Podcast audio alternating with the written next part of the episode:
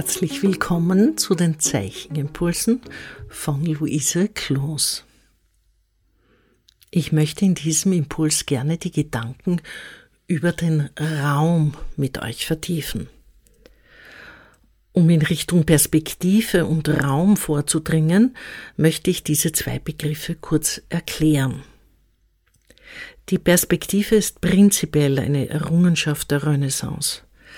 Die Renaissance hat hervorgebracht, dass in der visuellen Darstellung, in Zeichnungen und in Bildern eine Zentralperspektive angelegt wurde, was natürlich mit der Architektur einherging.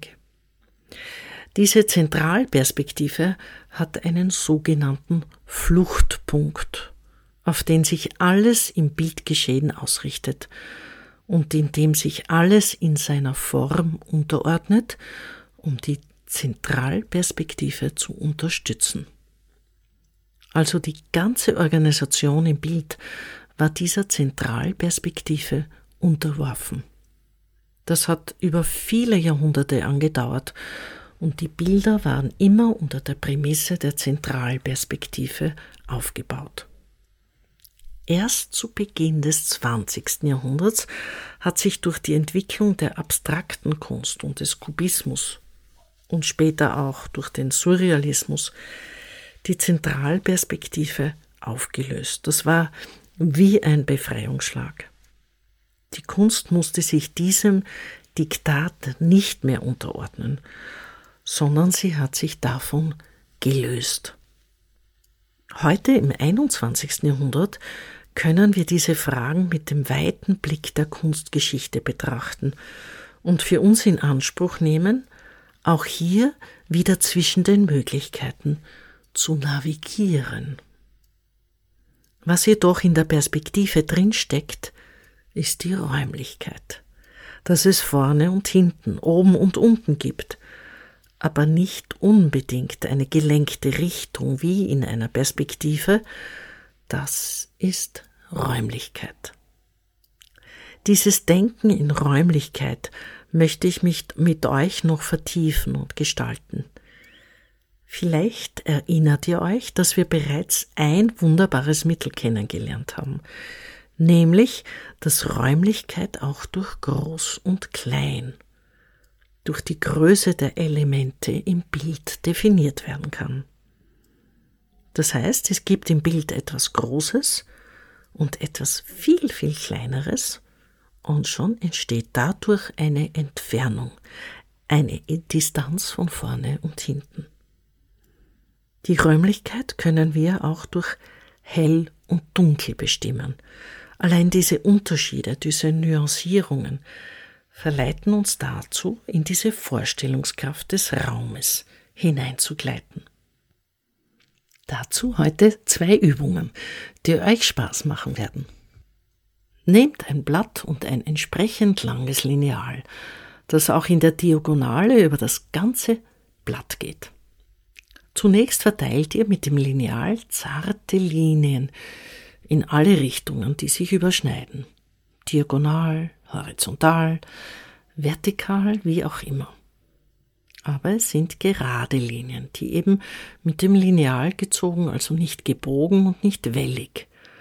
Und sie sind kurz und, oder lang kreuz und quer über das ganze Blatt. Dann nehmt ihr einen stärkeren Stift und spielt dasselbe Spiel noch einmal. Zieht über das ganze Blatt ein paar dieser kräftigeren Linien. Und dann nehmt ihr noch einen weicheren Stift und macht noch kräftigere Linien darüber.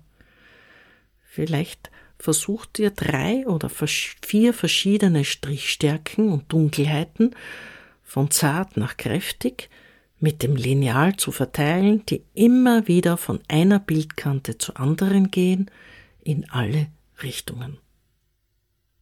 Wenn ihr entsprechend viele Linien habt, stoppt ihr und schaut, welche Räumlichkeiten ihr erzeugt habt. Ihr werdet feststellen, dass das wunderbar ist. Das ist eine so einfache Übung, die sich ausbauen lässt. Und vielleicht fallen euch noch viele Erweiterungen ein. Dieses Spiel ist unendlich erweiterbar. Ihr könnt zum Beispiel mit Blau- oder Rottönen arbeiten oder eben mit Grauwerten, wo ihr ganz dichte Räume erzeugt und nur wenige zarte Linien habt und damit schon klar und deutlich einen Raum definiert. Probiert es aus. Für die zweite Übung arbeitet ihr mit Tusche und Pinsel. Ihr nehmt einen weichen Borstenpinsel von circa einem Zentimeter Breite, was ihr eben gerade zur Verfügung habt, und taucht ihn in die Tusche. Dreht ihn auf einem weißen Blatt Papier um die eigene Achse. So entsteht eine runde Fläche. Und dann spielt er mit der Sättigung der Tusche. Ihr setzt mehrere dieser runden Flächen auf ein Blatt. Es sind immer dieselben Elemente, immer gleich groß und rund, aber unterschiedlich im Grauwert, von sehr kräftig zu sehr, sehr zart. Diese Elemente streut ihr über das Blatt und dann schaut ihr, was sich tut. Welche Lichtphänomene kommen in das Blatt hinein? Welche räumliche Beziehungen entstehen?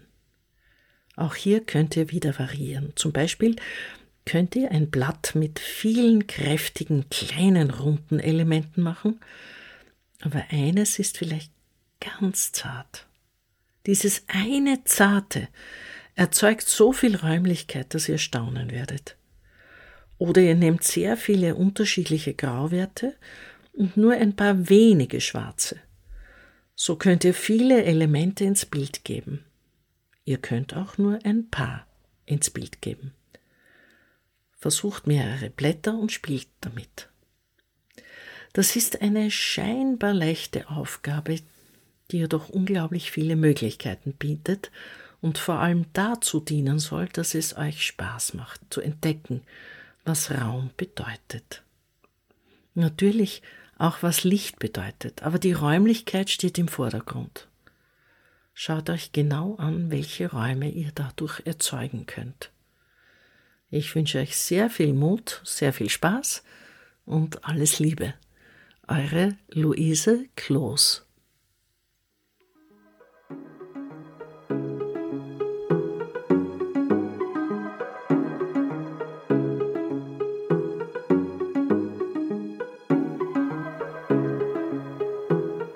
Dieser Podcast wird im Rahmen von Kunst und Kultur im digitalen Raum vom österreichischen Bundesministerium für Kunst und Kultur und dem Land Steiermark Kultur finanziert.